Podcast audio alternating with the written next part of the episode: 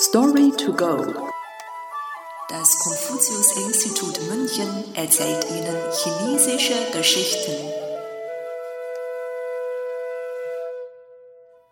Das Haus und die Raben lieben. Ai Wu, Ji Wu. Übersetzt von Nathalie Emmert.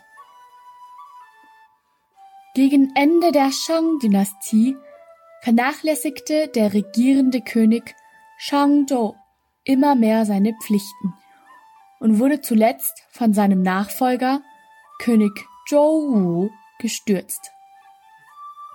Daraufhin brach im Land Chaos aus und König Zhou Wu suchte nach einer Lösung, um die Shangzhou gegenüber loyalen Soldaten zu besänftigen und wieder für Frieden und Stabilität zu sorgen.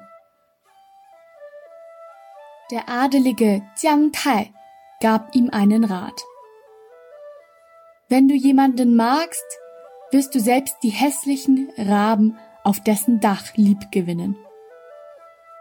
Wenn du jemanden aber nicht magst, wirst du selbst beim Anblick seiner Hauswand Hass verspüren. Du solltest die Soldaten des Shangzhou töten lassen. König Zhou Wu stimmte Jiang Tai jedoch nicht zu und befragte den Adligen Shao.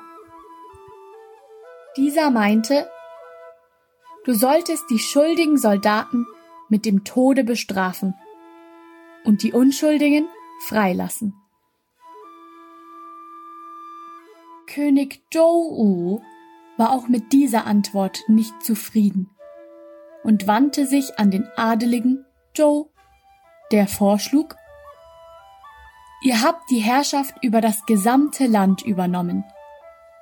Deshalb solltet ihr nicht nur eure Freunde und Familie respektieren, sondern auch andere gut behandeln. Nur so könnt ihr inneren Frieden finden.